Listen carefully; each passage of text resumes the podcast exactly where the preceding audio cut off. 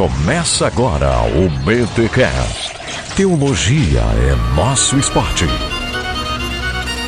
Muito bem, muito bem, muito bem. Começa mais um BTcast, o de número 39. Eu sou o Rodrigo Bibo de Aquino e por que não o BTcast ser também uma semente do reino? Olha aí. Ah! Olha, entrada teológica. Rasgação de seda, hein? Aleluia. Aqui é o Mac, e depois de estudar para esse BTcast e lembrar do Globo Rural, eu descobri que o José Hamilton Ribeiro é o agricultor lá da Parábola do Semeador. Quem que é o José Hamilton? É o apresentador? Não, não, é o apresentador. O Bibo não assiste. Lembra daquele velhinho que sempre apresenta esses portais lá, que tem, é, parece que tem mil anos ele, que nunca morre? Eu, cara, Sim, sim, é o mesmo há 30 anos. né? Cara, mas assistir Globo Rural é fim de carreira, né? Ah, porque vocês acordam Ah, é. pra escola dominical, tá certo. Eu também assisti É. um tempo. E aí, galera, aqui é o Alex e essa semana meu pé quase fez uma parábola. Mas aí, matematicamente falando, é isso? Matematicamente falando. Ai, legal, pessoal. Começa mais um BTcast e já queremos dar uma notícia muito bacana porque tem pessoas que estão nos ouvindo agora no irmãos.com. Fizemos aí uma fusão incrível. Estamos também neste portal fantástico e maravilhoso que é o portal irmãos.com. Então o BTcast está lá agora desfilando na nova seção que tem no portal, que é a de podcast. Então, o irmãos.com absorveu no barquinho e BTcast. E para os ouvintes do irmãos.com, o Mac tem uma coisa para dizer. Seus lindos. O Paulinho, o Paulinho sacaneou lá, hein? Fala sério. Falei uma coisa completamente diferente, o pessoal já tá distorcendo o que a gente tá falando aí. É, para você entender, é só você ver o comentário lá do nosso podcast, o BTcast sobre a reforma radical, onde o Mac coloca um- uma saudação lá e o Paulinho entende outra e dá toda aquela confusão. Mas a gente está muito feliz de fazer parte agora, como a gente já disse no Pod 200, é muito bacana agora também estar aí no portal irmãos.com. Lembrando então que o BTcast, ele é o podcast do blog bibotalk.com, ok? Mas que agora também está no portal irmãos.com. Aí o pessoal tem perguntado: "Ah, e os demais BTcasts e tal, vai serão também postados no irmãos.com?" Não, pessoal, é somente mesmo a partir do BTcast de Tomás de Kempis que a gente fez a postagem agora todos os pra frente serão postados no irmãos.com. Para você baixar os BTcasts antigos, você precisa acessar o bibotalk.com.br ou bibotalk.com e fazer aquele trabalho de formiguinha, um por um. Então, tem um link aqui nesse post para você acessar diretamente lá o link do BTcast no bibotalk.com, ok? E fazer esse trabalho de formiguinha baixando um por um. Já tem gente fazendo isso e tal. Pessoal, vale a pena. Agora você tem três podcasts aí para ouvir no portal irmãos.com, ok?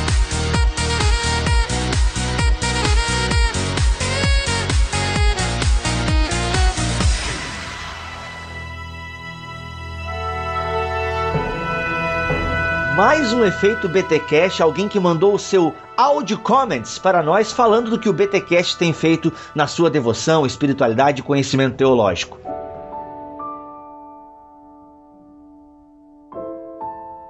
Fala galera do Bibotalk, tudo beleza? Sou Giovanni Medeiros, moro em Contagem, região metropolitana de Belo Horizonte, Minas Gerais. Já ouço o BTcast há algum tempo, mas nunca fui te comentar. Mas agora eu tomei vergonha na cara depois do último BTcast sobre Tomás de Kempis e vim deixar meu comentário em áudio. Afinal, ouvinte que é ouvinte sempre sonha em participar, né? Confirmando o que o Bibo disse, nunca tinha ouvido falar em Kempis, mas curti muito e estou curtindo mais ainda o livro Imitação de Cristo que vocês falaram durante o programa. Não só ouço podcast, mas toda vez que surge o assunto podcast entre os amigos, eu logo faço minhas indicações, e uma delas é o BTcast. Se o assunto não for podcast, mas for sobre algum outro que vocês já trataram aqui, indico também. Seguido da indicação vai o aviso, que é algo que vocês falaram no programa. Não dá para ouvir BTcast fazendo outra coisa, precisa de concentração para ouvir, mas vale a pena o tempo dedicado. Tenho aprendido bastante e conhecido pessoas que fizeram história que nem sabia da existência antes do programa. O bacana é que, usando as palavras de vocês, são pinceladas sobre o assunto, mas essas pinceladas nos levam a pensar, e isso que é importante. Os programas do debate teológico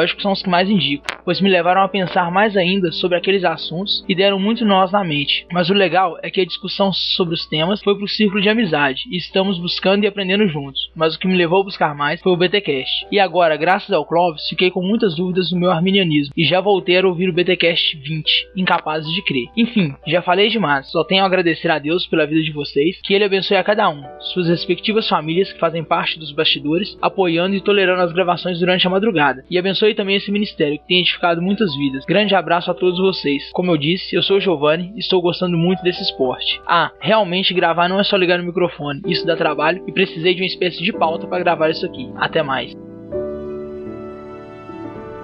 Então tá aí, pessoal. Se você quiser mandar aí o seu áudio comments, é só você mandar para podcast@bibotalk.com. Faça uma gravação curta aí de no máximo um minuto, um minuto e meio, e você pode falar do efeito BTcast na sua vida, beleza?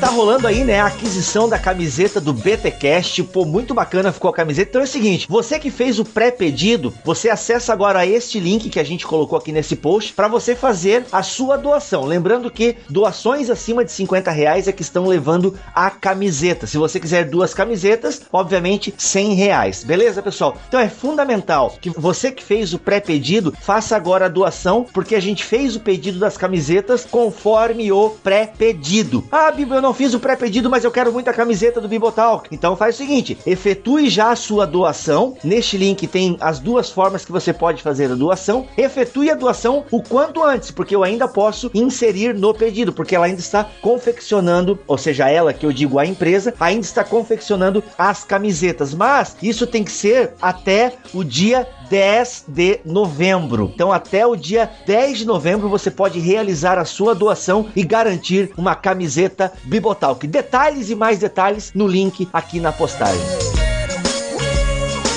E explicando a dinâmica do nosso podcast, como é que funciona? O BTcast ele é dividido em séries. Por exemplo, o episódio de hoje é sobre parábolas, onde nós explicamos o que é uma parábola. Você tem o, o link para o, primeiro episódio dessa série aqui. E hoje a gente vai falar sobre a parábola do semeador. Então, a série Parábolas ela visa o quê? Trazer um tom mais devocional para o BTcast, enquanto dá um tom mais teológico para as parábolas. Olha aí. Olha, Eu ensaiei a olha. madrugada inteira falar.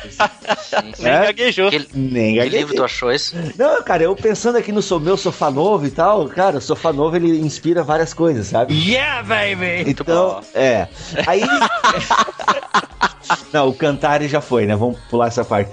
Então, assim, cara, é muito bacana, entende? Então, a série Parábolas, é, ela visa isso. Alex, qual é o objetivo da série Gigantes aqui no BTcast? A série Gigantes, o objetivo é trazer um pouco da história da igreja cristã para o nosso contexto da atualidade. A gente sabe que muitas pessoas nem se interessam por história, acham que é aquela coisa chata de ficar falando de gente que já morreu e que não tem nada a ver com a gente. Mas houveram na história do cristianismo pessoas relevantes que, com seu exemplo, a sua dedicação, aquilo que escreveram, aquilo da forma com que viveram e que servem de exemplo e inspiração para nossa vida cristã ainda hoje. E é a partir da história e dos escritos dessas pessoas que a gente reflete na série Gigantes. Olha aí, legal. E a série com mais mamilos no BTcast é a Plenitude dos Tempos. Que Mac? A série Plenitude dos Tempos é uma série onde nós tentamos eh, abordar de uma maneira simples, né, para o pessoal entender, mas ao mesmo tempo eh, colocar aí assuntos controversos a respeito de escatologia, que é uma, uma área que todo mundo tem curiosidade de saber. Tudo isso para além de propor uma, ou- outras opções, além disso, tentar esclarecer muitos desses pontos aí que são tão, para muita gente, são tão obscuros. Né? Escatologia é sempre polêmico, né? A gente traz É. aqui alguns pontos de vista e tal, focando, obviamente, um ponto de vista escatológico. Então tá aí, pessoal. Você tem essas séries, séries que nós já fizemos no BTCast, as tábuas da lei, onde nós analisamos mandamento por mandamento dos 10 mandamentos. Foi muito bacana essa série também. Ela infelizmente já acabou, porque são só 10 mandamentos. E assim, pessoal, séries que virão pela frente, ó, tem muita série bacana que a gente tá organizando e preparando pra vocês. Então, já vou até adiantar, porque para outro podcast não roubar a pauta. O que, é que vocês acham? Adiantamos ou não? Manda bala, manda bala. Ó, série Pecados Capitais. Vamos analisar os sete pecados capitais. Galera, show de bola. A série Legalismo na veia, cara. Legalismo na veia, olha aí. Tem também a série O Reino, onde vamos fazer uma análise do Sermão do Monte. Gente, só pra vocês ficarem aí com aquele gostinho de quero mais no BTcast, porque a gente tá se esforçando, se matando, ó. O Alex tá com o pé torcido e virado. Eu praticamente não dormi a noite passada e tive que fazer uma série de mudanças no trabalho pra estar gravando aqui. Gente, Gente, o Max se mata, se vira em três para dar conta da edição junto com o trabalho e construção de berços. É uma loucura. é, é uma loucura. Então, tudo isso para tentar levar para vocês um programa bacana. Lembrando que o BT Cash não encerra os assuntos. É sempre de maneira introdutória. Eu não me canso de falar isso, porque a gente dá aqui o começo da reflexão. A gente espera que depois você trilhe o caminho, ok? BT Cash, teologia é o nosso esporte.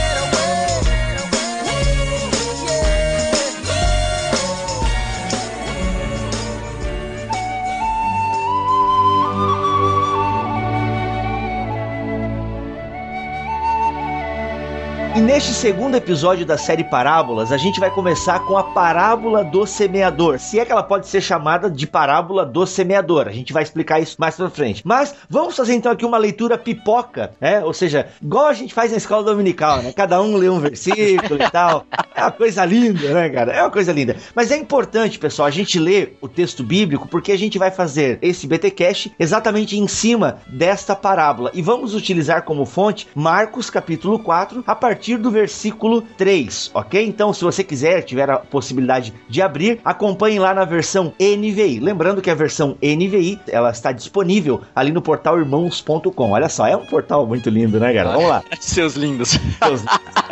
Vamos lá então. Leitura pipoca, hein? Eu, Mac e Alex. Eu, Mac e Alex. Eu, Mac e Alex. Vamos lá. Ouçam: o semeador saiu a semear. Enquanto lançava a semente, parte dela caiu à beira do caminho e as aves vieram e a comeram. Parte dela caiu em terreno pedregoso, onde não havia muita terra, e logo brotou porque a terra não era profunda. Mas quando saiu o sol, as plantas se queimaram e secaram porque não tinham raiz. Que dramático isso.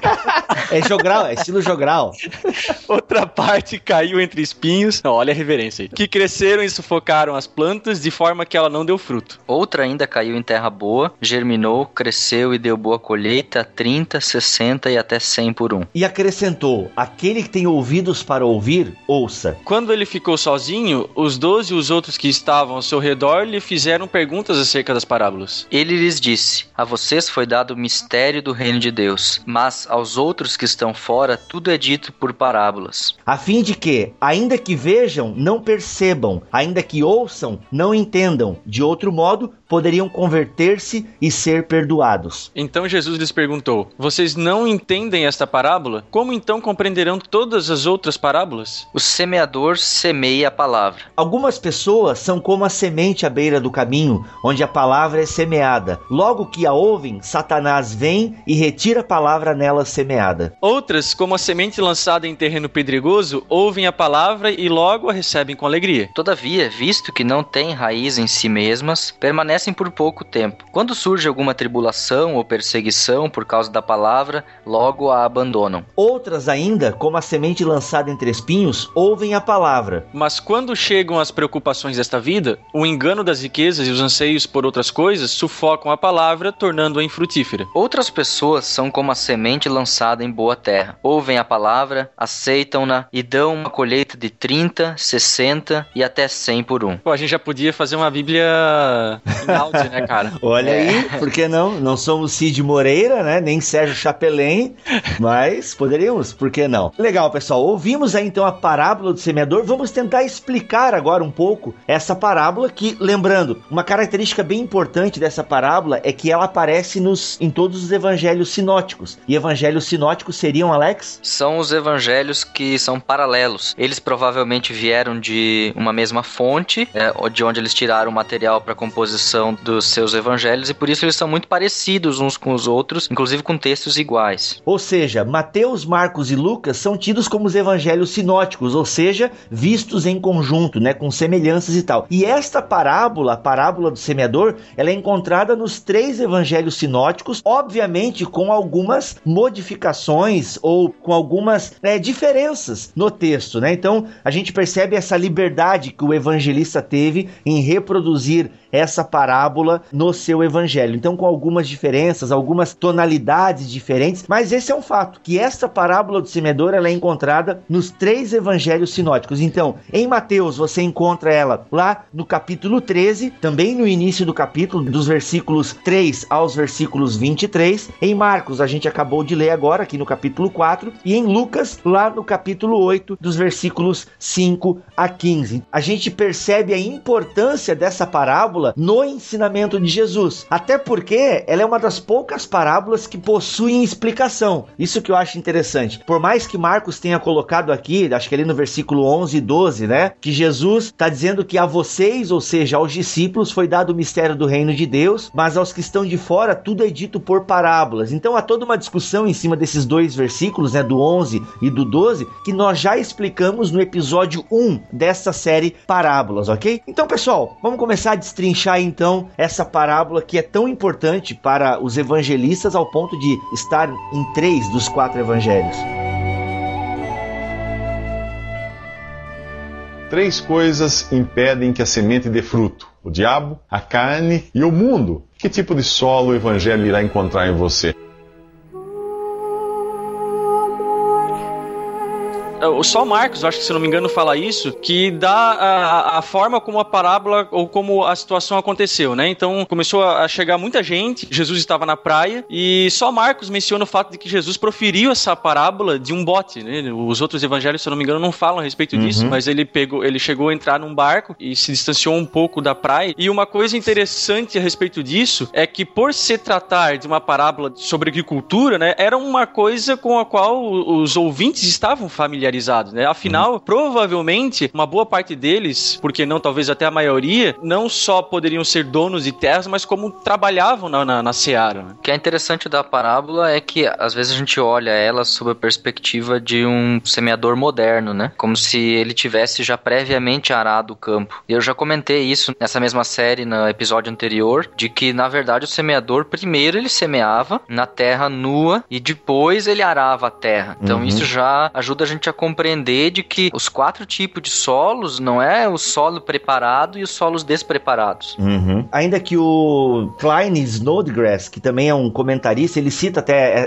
tu pegou do Jeremias, né, as parábolas. Jeremias. Isso. Ele até cita essa colocação do Jeremias, porém ele diz que há algumas evidências, né, daí ele cita algumas fontes de arqueologia e tal, que existiam as duas maneiras de se é, fazer a se semeadura ou a semeação. Uhum. Seu analfabeto! Semeadura. semeadura, né? Então existiam essas duas formas de fazer a semeadura. Algumas eram feitas sem arar a terra primeiro, ou seja, jogava-se né, a semente e depois era feito o arado, e algumas vezes era primeiro feito o arado e tal. Porque, por exemplo, assim, como é que fica a questão que os pássaros, né? É, ele está dizendo aqui no versículo, no versículo 4: enquanto lançava a semente, parte dela caiu à beira do caminho, e as aves vieram e a comeram. Ou seja, por que será que as aves comeram só as que caíram no caminho? Porque provavelmente o caminho caminho não é arado, certo? Uhum. Agora, onde ele jogou a semente estava arado e ela foi para mais para mais baixo da terra. Então dá a entender também essa questão, a parábola deixa meio dúbia essa questão de que pode existir então essas duas maneiras e formas de se fazer o plantio naquele tempo na Palestina e tal. Então, mas a grosso modo dá a entender que na parábola do semeador, conforme a gente tem, porque ela caiu em tantos lugares e, é, e lugares onde ela não teve força para criar raiz, que provavelmente aqui na parábola parábola não foi feito um arado para a semente, né? Se bem que a própria ênfase da parábola nem recai sobre o arado em si, né? É. Acho que o ponto principal da história ali é depois, no final, a, a questão da colheita abundante. Sim. É, até o semeador, né? Isso, não... é, isso é importante observar, né? Uhum. Essa observação do Marco é interessante porque ela não trata de um processo, né? O cara semeou, ponto. Uhum. E o cara colheu, ponto que aconteceu nesse meio não é objeto da parábola. É, tanto é que outras, outros fatores, como por exemplo a chuva, que é tão importante para uma colheita, o, o, esforço do semeador, né, que tem que, nossa, tem que passar às vezes dias arando e tal, tudo isso nem sequer é mencionado. O próprio não. semeador é apenas presumido, né, uhum, porque precisa uhum. de alguém para semear, mas Jesus não dá detalhes do semeador na história. É, mas só pegando agora uma, uma questão que o Alex falou, que o semeador plantou, ponto, o semeador colheu, ponto,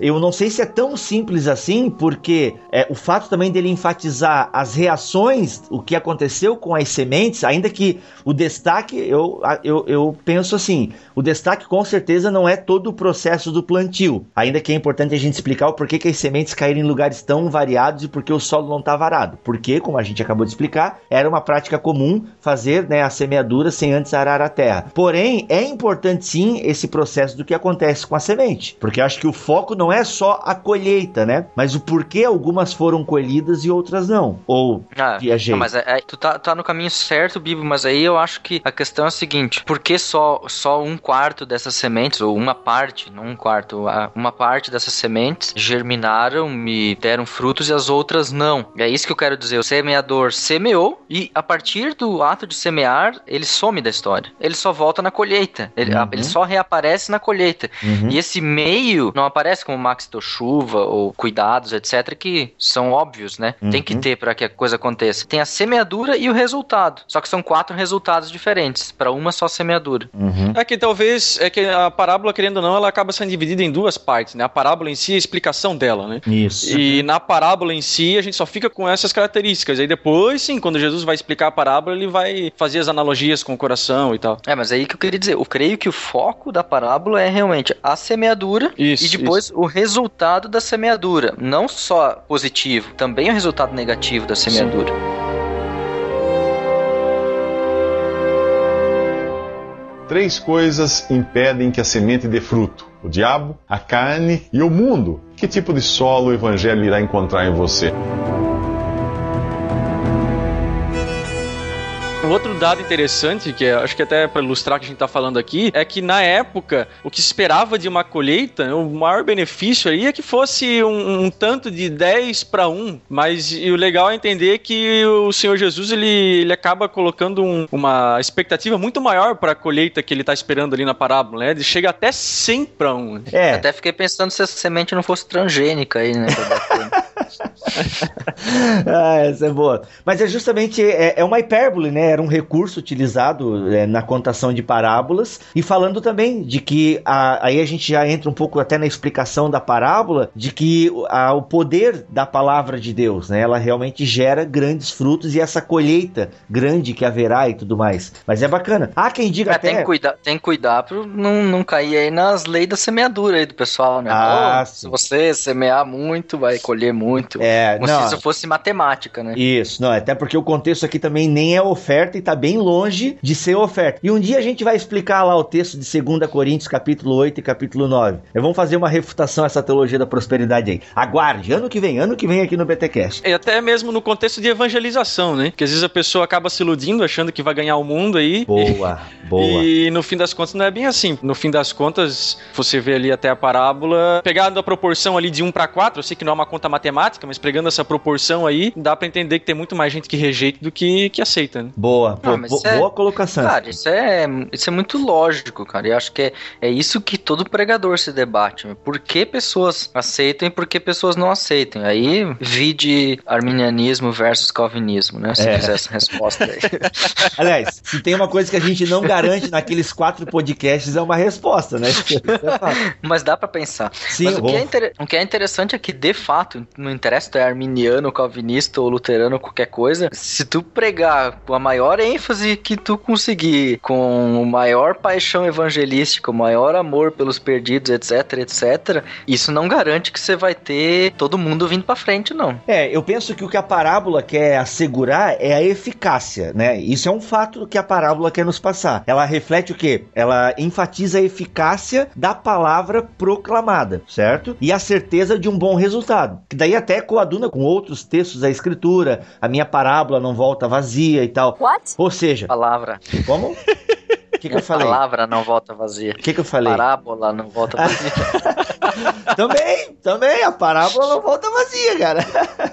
Ou seja, por mais que eu esteja numa multidão, pregando para uma multidão, eu tenho certeza e eu penso, né? Eu penso sim, porque é até uma motivação enquanto pregador, né? Cara, mesmo eu pregando e, e sabe, com, aquilo que o Mac falou, ou o Alex falou, né? Com motivação, paixão, eu tenho a certeza de que essa parábola, essa parábola, essa palavra lançada, ela vai encontrar profundidade em algum coração. Vai conseguir Ah, criar raiz. A gente Eu creio que ter... Um dos focos centrais desse texto é isso, sabe? Uhum. De inculcar nos cristãos de que vale a pena continuar lançando a semente. Uhum. Que mesmo que tenha adversidades que não permitam que a palavra brote no coração de uma pessoa, mesmo assim haverá uma boa colheita. Sim, isso é fundamental. E assim, agora a questão da pregação. Numa pregação de 40 minutos, com certeza alguma coisa ou outra naquela pregação talvez seja, né, destoie de alguma coisa, mas mesmo em meio a essa pregação que tenha, pode ter algum elemento meio estranho, Deus ela pela sua palavra. Eu acredito nisso. Meu, se não fosse assim, meu Deus do céu, né? Até porque nem sempre a gente acerta quando prega, mas mesmo assim Deus, né, vai lá aquela palavra encontra uma terra, um coração ali com um terreno fértil para semear e dar um fruto e tal. É, e até Porque- pela parábola ali dá pra presumir o seguinte, né? Imagina que o próprio semeador, ele não fez apenas uma semeadura, né? De forma que as sementes caíram em terrenos diferentes. É um cara que ele vive disso, ele faz isso diversas vezes no decorrer da vida. Então você imagina quantas sementes se perde até conseguir uma boa lavoura. É verdade, boa Uhum, colocação. Com certeza. O esforço do semeador é presumido. Ele não tá no texto. É presumido o esforço do semeador. Mas não é o esforço do semeador que garante o resultado da colheita, mas a ação de Deus. E aí, esse semeador é Deus? Somos nós? Eu creio que o semeador somos nós. Eu creio sim que o semeador somos nós. A palavra é a semente, né? E até aí conecta-se com uma outra parábola, né? Da semente que cresce por si mesma. Lá também tem uma figura de alguém que lança uma semente e que rega, né? E aí lá tá o trabalho da pessoa tá colocado, né? Ele rega, ele cuida, ele dorme, mas da onde vem o crescimento e como cresce, isso é coisa do Senhor. Não, até inclusive Paulo fala sobre isso, que afirma e confirma isso que o Alex está falando, quando ele fala em 1 Coríntios 3,6. Eu plantei, ou seja, ele é o semeador, o Paulo está falando de si mesmo, Apolo regou, mas Deus é quem fazia crescer. Olha, que coisa linda, né, cara? Até, até, até essa parábola da semente que eu falei, ela vem em seguida da parábola do semeador, tá no Em qual versículo evangelho? 26 a 29. Marcos 26 a 29. É importantíssimo nós entendermos corretamente a parábola do semeador para entendermos as demais parábolas, que são as parábolas do reino, que provavelmente a gente fará um BTcast só sobre as parábolas do reino, mas já estamos dando umas pinceladas aqui. Três coisas impedem que a semente dê fruto: o diabo, a carne e o mundo. Que tipo de solo o evangelho irá encontrar em você?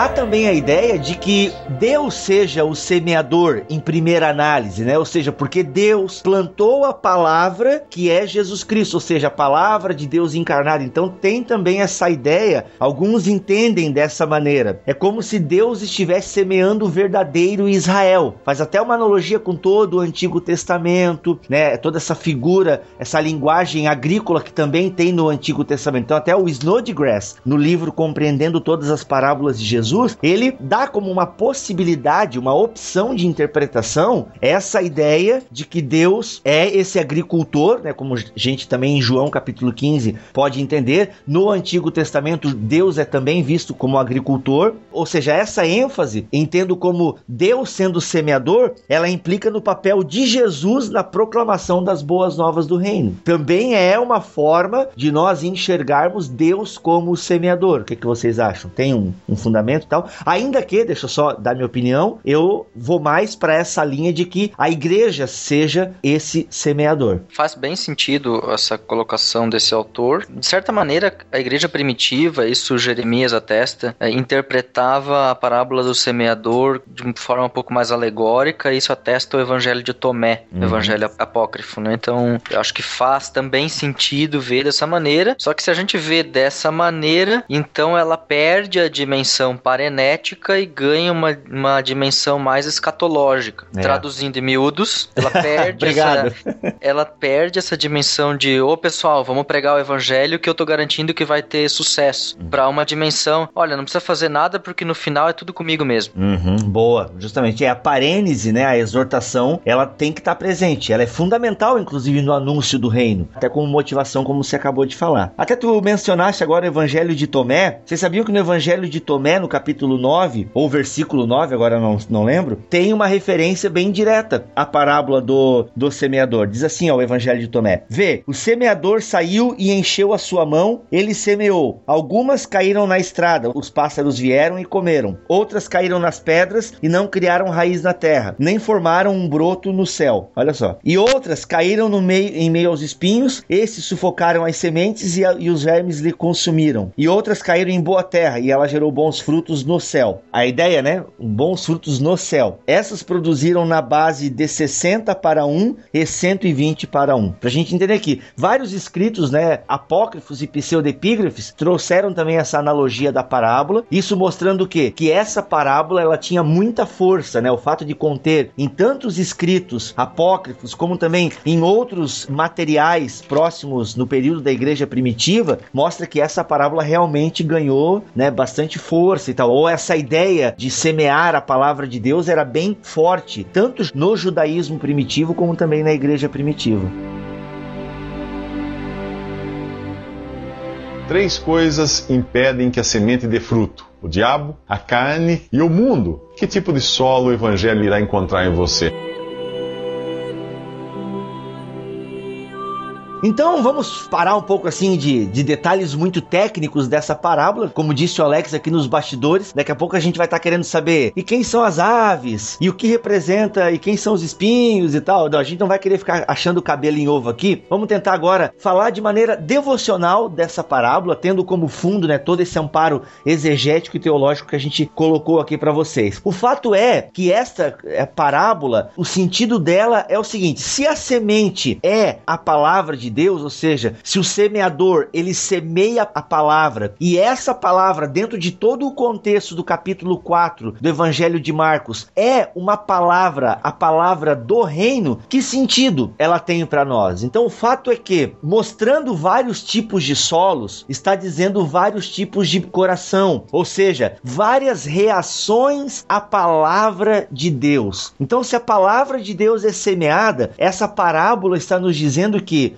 existem maneiras diferentes de se reagir à anunciação do reino de Deus. Existem maneiras diversas de se reagir à palavra de Deus proclamada. Isso que é interessante, né? As várias formas que se tem de se reagir ao anúncio do Evangelho de Jesus. Interessante é que ele constata que existem quatro reações básicas ou quatro razões básicas para essas reações à palavra de Deus. Ele, ele não explica por que cada pessoa especificamente reage dessas formas, mas apenas constata que existem essas, por exemplo, quatro reações básicas. Uhum. E isso já nos dá assim um pouco de pistas de que, de que maneira a gente pode reagir diante da pregação da palavra de Deus, né? De que forma eu tenho recebido a palavra de Deus quando ela me é pregada. O versículo 15 aqui, não sei se a gente pode fazer talvez uns analisar esses quatro solos aqui e a gente pode quem sabe arriscar umas pinceladas. O que, que vocês acham? Vê se coaduna com o que tu ia falar agora, Alex, né? Por exemplo, o primeiro solo é aquele solo onde ela cai à beira do caminho. Satanás vem e retira a palavra nela semeada. O que seriam, será? Como seriam essas pessoas ou esse coração que está à beira do caminho. É o famoso que entra por um ouvido e que sai pelo outro. é, cara, eu acho que o cara não tá nem aí pra palavra de Deus. Uhum. O cara tá tão longe, tão fora, que isso também pouco importa pra vida dele. Então, uhum. a gente não tem como ficar. A gente concorda que essa parábola está falando do anúncio da palavra de Deus. Eu acho que isso é um fato que todos os exegetas concordam. O anúncio da palavra de Deus. E eu penso que o ouvir é muito importante nessa parábola. Percebam que em dois momentos Marcos ressalta a ideia do ouvir. O versículo 3, ouçam, o semeador saiu a semear, e o outro versículo é o versículo 9, e acrescentou: aquele que tem ouvidos para ouvir, ouça. Então percebam que o ouvir a palavra de Deus ela é, é, é de fundamental importância. Mas por que, que é tão importante esse verbo, né? Ouvir. Ou, é, ouvir é um verbo, né? Não seja burro! Sim, Sim. perfeitamente. É, justamente. É, português supletivo aqui agora. Ou seja, qual é a ideia que está por trás aqui, galera? Ouvir na raiz hebraica, ela é frequentemente traduzida como obedecer. Então a gente percebe essa ligação que tem entre ouvir a palavra de Deus e obedecer. Ouvir de fato a palavra de Deus é sinônimo de obedecer. Olha só É, que isso é interessante. inter- interessante, isso dá pra somar com o Deuteronômio, capítulo 6, ouve, ó Israel, o Senhor é o teu Deus, o Senhor é o único Deus, Uhum. que é o- a confissão de fé israelita e começa com ouve, ó Israel, Uhum. que no fundo é obedeça, ó Israel, né, que é compreendido dessa forma, né? Que lindo isso aí. Até, cara? até porque isso é, é tão,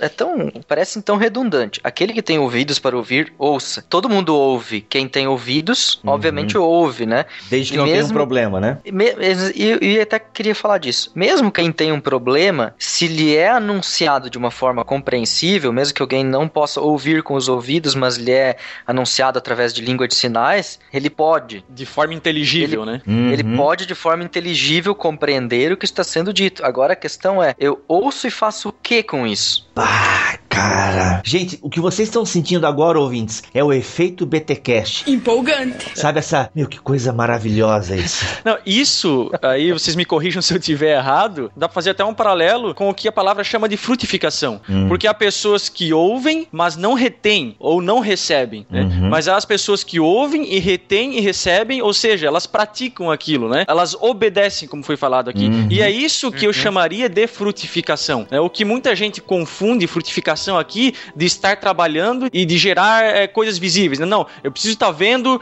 ah, as coisas precisam estar é, multiplicando aquilo que eu estou fazendo. E não é isso. Numa das cartas, Paulo elogia a fé obediente dos seus ouvintes. Fantástico, né? Então, uma tradução aqui pra gente poderia aplicar assim o versículo 9 do capítulo 4. E acrescentou: aquele que tem ouvidos para ouvir, obedeça. Com né? certeza. E o Tiago vai falar também, né? Não sejam somente ouvintes da palavra, mas também. Praticantes. Cara, velho. Tchau, gente. Um abraço. Eu tenho que orar. Eu tenho que orar, cara. Meu, que coisa É, linda. aí. esse, eu acho que é, o que é interessante dessa, desse jogo de palavras, ouvir, obedecer, ter fé, praticar, é porque pro povo israelita, judeu daquela época, não fazia o menor sentido você ter uma fé que você não pratica, Uhum, você ouvir ou dar ouvidos a uma mensagem que você não bota fé nela. uhum. Isso não fazia menor sentido. Então, se eu abraçava uma fé, obviamente eu precisava também mostrar isso com as minhas atitudes, com a minha maneira de viver. Isso era assim, o, o agir fazia era parte fundamental do crer. E modernamente a gente separou isso, né? Modernamente com as filosofias mais modernistas aí a gente disse, ó, fé é uma coisa pessoal, particular, intelectual, de sentimentos e o, a vida lá fora, fora da igreja, fora de casa, é racional, é matemática, ela simplesmente tem a ver com o meu serviço, com aquilo que eu faço diante das outras pessoas, não tem nada a ver com aquilo que eu faço no meu íntimo. E aí, separando isso, criou uma grande bobagem, uma grande besteira, onde a palavra de Deus perde a sua relevância na vida das pessoas. É, mas ainda hoje existe também muito forte, né? é, Essa, essa ideia, né? Aquilo que a reforma protestante resgata e com aquilo que o Alex acabou de falar. Essa dicotomização entre o profano e o sagrado tá muito forte ainda hoje, né? No movimento pentecostal se tem muito ainda, né? O trabalhar para Deus é exclusivamente um trabalho na igreja. Isso não, não é. Todos aqueles que ouvem a palavra de Deus e obedecem, ou seja, estão de alguma forma anunciando o reino de Deus, e você pode muito bem ouvir e praticar a palavra de Deus aonde você estiver.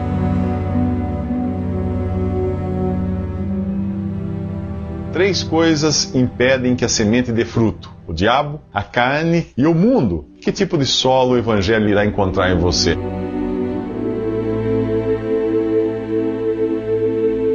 Às vezes é criticado a teologia de Lutero sob o aspecto da justificação passiva pela fé. Porque, ah, o cara, então, ele senta no sofá e não faz mais nada.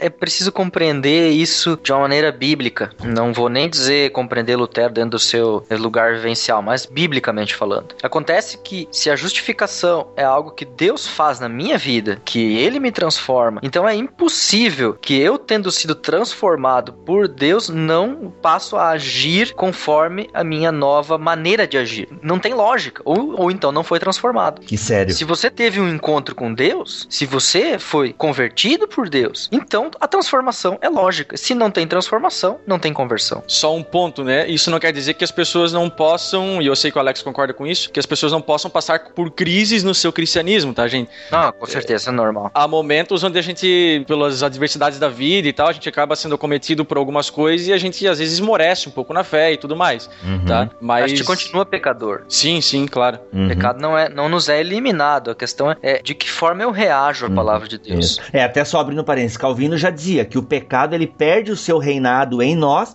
mas continua Vivinho da Silva, né? Claro que o Calvino não é. falou exatamente Vivinho da Silva, mas ele perde o seu reinado. É isso é a regeneração, é a, a vontade de Deus, a natureza de Deus, o Espírito Santo modificando a, as minhas paixões, as minhas vontades e fazendo com que eu tenha capacidade de obedecer a palavra de Deus, ainda que sempre de novo eu vou cair, vou tropeçar, mas aí vem o perdão e tal. Ouçam o BTcast número 14 sobre santificação, justificação e regeneração Lá a gente esmiuça todas essas facetas da soteriologia. Vamos fazer mais uma caminhada aqui, pessoal, para a gente tentar entender um pouco mais essa parábola. Já percebemos que ouvir e obedecer é sinônimo quando se diz respeito à proclamação da palavra de Deus. Então a gente viu que o versículo 15 é aquele camarada lá, o crente Raimundo, né? Um pé na igreja, um pé no mundo e tal. Tá bem devagar, o cara só vai lá para caçar umas irmãzinhas intocáveis e tal. Aquele cara, ou aquela mina que não quer nada com nada, só quer arrumar um homem para casar. Vamos lá. 16.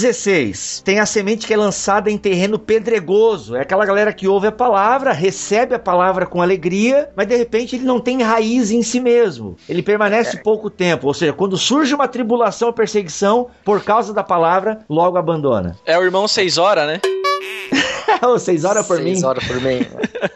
Ah, é aqueles, aqueles amiguinhos que estão lá todo empolgado no retiro. Ah, meu, a pregação do Bíblia foi animal e tal.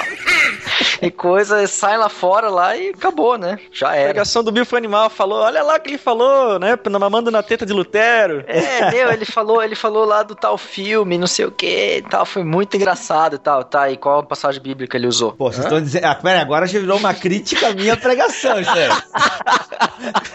Qual é que é? Qual é que é? Não, não, não. Tu usou a passagem bíblica. Ah, eu usei. O jovenzinho. E, fiz exegese da parada. O jovenzinho não ouviu o que tu falou. É, esse, esse tipo de jovenzinho aqui não ouviu ah, o que tu tá. Falou. Esse tipo. Agora eu me senti extremamente ofendido. achando.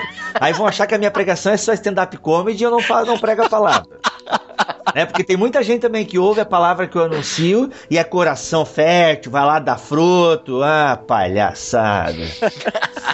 Não, mas falando sério, é, existem de fato essas pessoas, né? Elas estão na igreja, elas se emocionam com a palavra de Deus. Só que assim. Todo culto. E eu conheço gente assim, cara. Agora, pô, infelizmente eu tenho que julgar mesmo, né? Mas eu conheço gente assim, que são pessoas que vivem em crise. Assim, a gente comentou agora que é normal o cristão dar uma esmorecida. Ter uma crisezinha aqui, outra colar. Pô, mas quem só vive em crise, cara? Poxa, assim, ó, toda tribulação, o cara, sabe, fica questionando Deus, a bondade de Deus. Ou ele fica perguntando assim: ó oh Deus, por que eu? Why me, Lord? What have I ever done to deserve even one of the blessings I've known? Why me, Lord? Cara, o crente, eh, você não devia perguntar o porquê você, sabe? Acho que Deus responde assim esse tipo de pergunta. Ué, por que não você? Entende? Você não é melhor que ninguém, cara. Então, assim, esse tipo de gente que não resiste à provação, à tribulação. Tem gente que não sabe lidar com a crise, né? A gente vem falando de crise aqui e acha que só porque tá em crise não tem mais a palavra de Deus nele e tal. Poxa, isso não, não é, pessoal. É normal esse tipo é. de coisa, né? O que a gente não, o que não pode ter é viver em crise, né? É viver em tribulação, em prova, e, e, por causa disso não deixar com que a palavra de Deus faça frutos, né? Dê frutos em nós. Para esse pessoal, e eu não quero ser aqui insensível, mas olha só que a palavra de Deus tem para nós a respeito de crise da vontade de Deus para ela. Filipenses 1:29, pois a vocês foi dado o privilégio de não apenas crer em Cristo, mas também de sofrer por ele. Tá louco. É forte isso, né, cara? É tenso. A pior parte é o privilégio, né? É.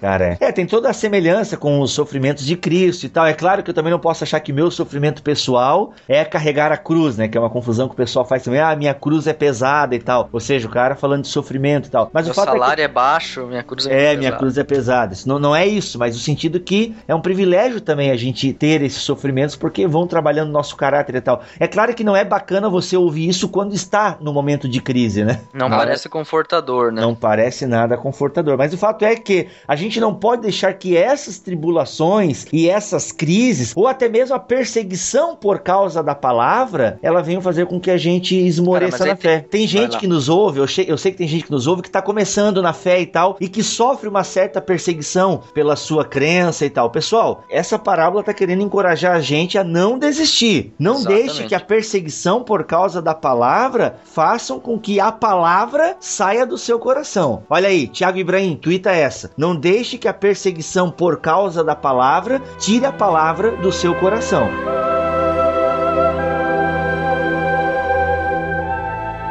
Três coisas impedem que a semente dê fruto: o diabo, a carne e o mundo. Que tipo de solo o evangelho irá encontrar em você?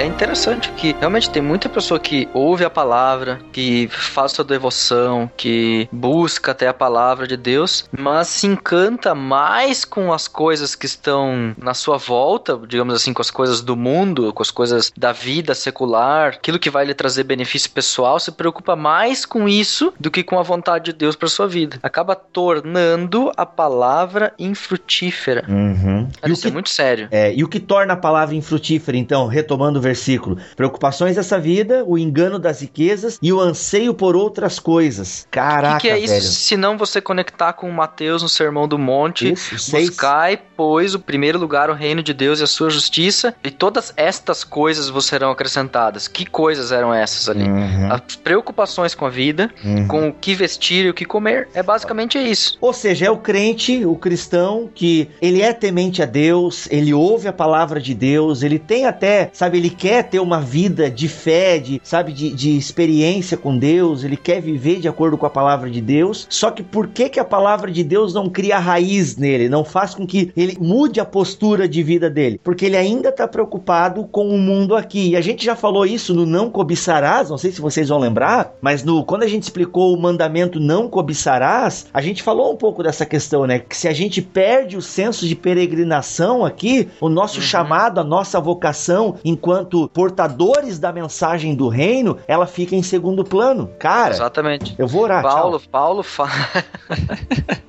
Faz bem. Paulo fala: o dinheiro é a raiz de todos os males. Aí ele diz: não sejais dominados por desejo cobiçoso, etc. Essa questão dos bens, essa questão das preocupações do dia a dia, elas realmente podem tirar uma pessoa da fé. Só um ponto, né? Alguém vai falar, é, o Alex falou que o dinheiro é rei. Não é, o amor ou o dinheiro é a rei de todos os males. O Alex sabe disso, tá? É, ele só se Sim. equivocou na, no trazer a. Eu só, é, não, eu só citei livremente. Esse livremente é perigoso, cuidado. Uma- um, um- um ponto. Jesus citava o Antigo Testamento livremente.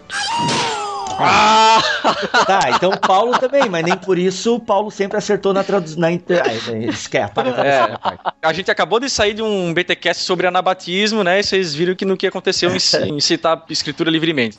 E por fim, a gente tem outras pessoas são como a semente lançada em boa terra. Ouvem a palavra, aceitam-na e dão uma colheita de 30, 60 e até 100 por um. Ou seja, gente, eu acho que o versículo 20 ele meio que já está implicitamente explicado diante de tudo que a gente falou. A terra, a boa terra, pensando na terra como o nosso coração, é uma terra que também passa por provações, por dificuldades, mas ouvem e ouvir aqui a gente vai remeter ao quê? Ao obedecer a palavra. E outra, aceitam a palavra. Sem entrar em discussões agora aqui de arminianismo, e essa coisa toda, não. O fato é que o cristão, ele só obedece a palavra quando ela é aceita no seu coração. E a partir do momento que a gente aceita a palavra, obviamente as nossas vontades, desejos, elas são sublimadas pela vontade de Deus manifesta na palavra. Cara, então isso é muito sério. É por isso que quando a gente aceita uma pregação, a pregação da palavra de Deus, a gente tem que tomar uma postura e a partir do momento que a gente toma uma postura, uma atitude, mudanças significativas acontecem na nossa vida. Uhum. E a gente sai da zona de conforto. Acho que isso que pega bastante. Porque as pessoas que dão valor para as preocupações dessa vida, para as riquezas e os anseios por outras coisas, são pessoas que não saem da zona de conforto. E quando eu saio da zona de conforto, aí eu estou disposto a fazer a vontade de Deus. E até tem uma palavra, eu acho que assim, vale a pena falar para aqueles que estão ouvindo, estão obedecendo a palavra, que estão buscando uma maturidade espiritual, que não fique se pegando em detalhes pequenos. Por exemplo, ah, eu quero ser o crente 100 por 1, eu não quero ser o crente 30 por 1. Bah. Cara, não se preocupa com isso, porque até mesmo 30 por 1, ele tá dando três vezes mais do que o normal. Show. Então, já é triplo do que o comum seria, uhum. que era dar 10 por 1. Então, não te preocupa, apenas aqui Deus está garantindo que a sua vida será frutífera e muito frutífera. O uhum. quanto frutífera ela será é problema de Deus, é Ele que vai te dar isso. Uhum. É, e tem outra, né? Você não precisa ser nenhum John Piper da vida, nenhum Paul Washer, né? Que as pessoas veem isso e romantizam a vida deles, desses pregadores. Poderia citar outros aqui que, ah, são grandes missionários, eles têm uma paixão e tal. Eu queria ser igual a eles. Gente, não queira traz... ser igual. É, não queira ser igual a eles. Eles têm o fardo deles, você também tem o seu. Trazendo de volta aqui o texto que o Alex postou, você tem a sua vocação. Eu acho até interessante você ler a vida dos caras. A autobiografia do Billy Graham, onde ele coloca sérias dificuldades que ele tinha. Eu tô lendo agora a autobiografia desse cara que era padre católico e depois se tornou um grande pregador do Evangelho Maltrapilho, o Brennan, ah, o Brennan Manning. Manning. Manning. Uhum. Cara, que bagaço. Uhum. Cara, vamos falar assim, literalmente, que bagaço de pessoa. Não é à toa e que o Evangelho Deus, é maltrapilho. E Deus fez milagres através de um bagaço de pessoa. Uhum. Entende? Então não adianta querer achar que a vida do fulano lá é o meu exemplo. O meu exemplo é Cristo. Até porque a armadura, fazendo agora uma alegoria, pô, bem pentecostal, mas acho que ela cabe aqui. A armadura de Saul não serviu para Davi. Entende a ideia? Não. Uhum, cada um tem a sua armadura para lutar a sua luta. Muito bacana essa ideia, né? Não querer agora, ah, eu quero ser 100. Não, o que você tem que querer é ser alguém que dê fruto para o reino. Daí até vou deixar o link aí para o BT Curtas, onde eu falo justamente dessa questão de nós darmos frutos para Deus. E esse é o objetivo da palavra. A palavra, ela deve entrar no nosso coração, claro, nos consolar, nos exortar, nos purificar e também fazer com que a gente venha dar frutos. É esse é o objetivo. Fiquemos nessa esperança, né, que a proclamação fiel do evangelho ela nunca vai deixar de produzir fruto. Olha aí. Nunca. Show. Amém. Amém. Então, resumindo e fechando essa parábola, eu quero ler literalmente aqui o que diz o Snodgrass. Ele fala o seguinte: a parábola dá ênfase tanto à receptividade quanto à geração de fruto. Duas das três semeaduras que falharam descrevem as pessoas que responderam positivamente à mensagem. Elas chegam a ouvir a mensagem com alegria, mas a sua atenção não vai além da superficialidade. Não basta recebermos o reino com alegria. Esta é uma mensagem que a igreja moderna precisa desesperadamente ouvir. Ou seja, todo ouvir que não resulte em um viver produtivo em relação ao Pai não é um ouvir válido.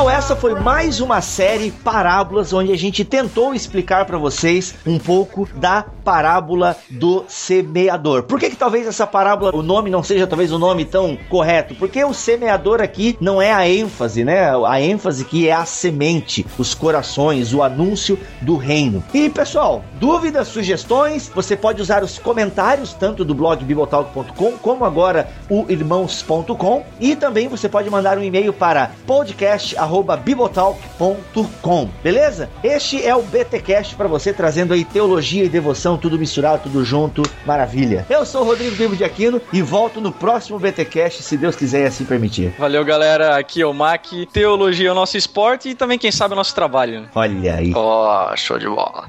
Aqui é o Alex, galera, e até o próximo. Ouça e obedeça. Maravilha.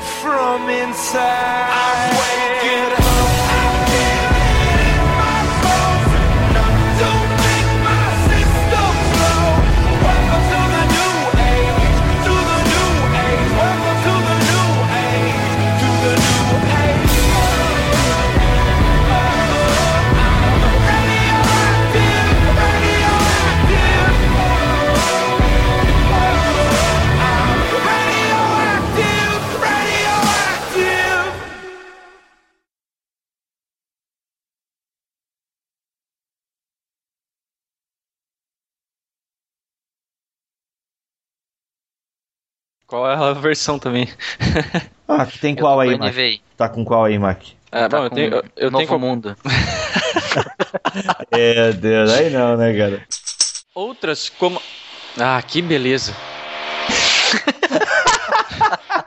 Ó a reverência. Não, o cara com a furadeira, vocês escutaram? Escutei total? Sei. Nossa. Tá, vamos lá. Calma, calma que eu não tô em condições agora. ok, vamos lá. A importância dessa parábola, porque. Ah! Relaxa, relaxa. Vai acontecer direto. Vou voltar a essa frase. Vai lá. Essa, o benefício de uma semeadura bem feita, né? Alô? Alô, Opa. Oi? Tem um chiado, né? É. Mac? tô aqui. Ah, tá. Não, quando tu falava parece que abriu um chiado assim. Acho que agora. Acho que volta. Ó, alô? Aqui, tô aqui. É, o que- é que eu tô apertando no mute porque o cara tá com, Ah! com o maldito furadeira lá. Ah, tá. Furadeira do cara. Tá, e o Alex tá comendo, legal. Ah, Mac, É, acho que. Chocolatinho básico. gente. Ai, chocolate suíço. Aqui, peguei, só estendi a mão da minha janela e peguei o chocolate suíço. Direto da vaca. Ai, meu Deus. O cara que come durante a gravação de podcast é um babaca. É, a sou- vaca, a vaca branca dá leite e a vaca marronzinha aí já desce chocolate direto da teta. Ai, não. Putz, eu eu não imaginei saindo da teta o chocolate. Não faz isso, cara. Não faz Você isso. tem que aprender que com o Bíblia você não pode dar nenhuma deixa assim de segun, que tenha segunda, segundas intenções, um sig- significado oculto. Porque o Bíblia é muito espiritual e ele, e ele consegue alegorizar qualquer coisa. Ô, mano, eu sou da veia de origens, brother. legal, legal. Não, o Alex só pegou e estendeu a mão da janela. Já tô na Suíça aqui, dá licença. Peguei um chocolatezinho, maravilha. Legal. Ah, esse lance de, de que as pessoas não frutificam. É, Ô, furadeira do inferno. Essa é a aprovação do Mark hoje.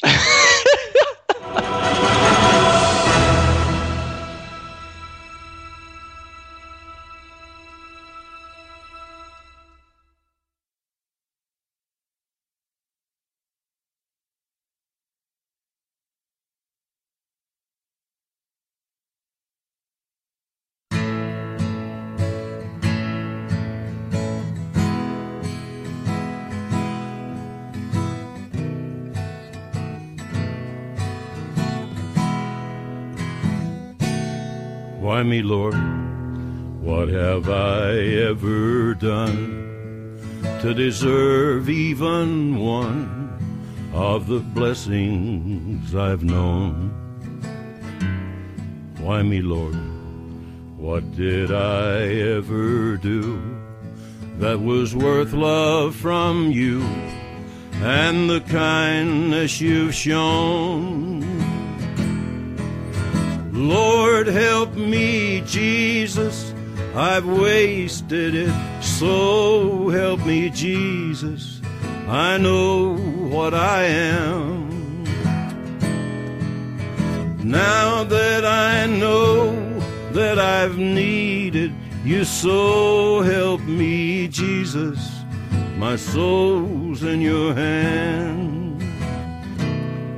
Try me, Lord. If you think there's a way that I can repay what I've taken from you, maybe, Lord, I could show someone else what I've been through myself on my way back to you. Lord, help me, Jesus. I've wasted it, so help me, Jesus. I know what I am.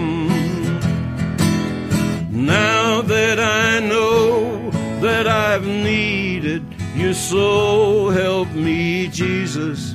My soul's in your hand. Jesus, my soul's in your hand.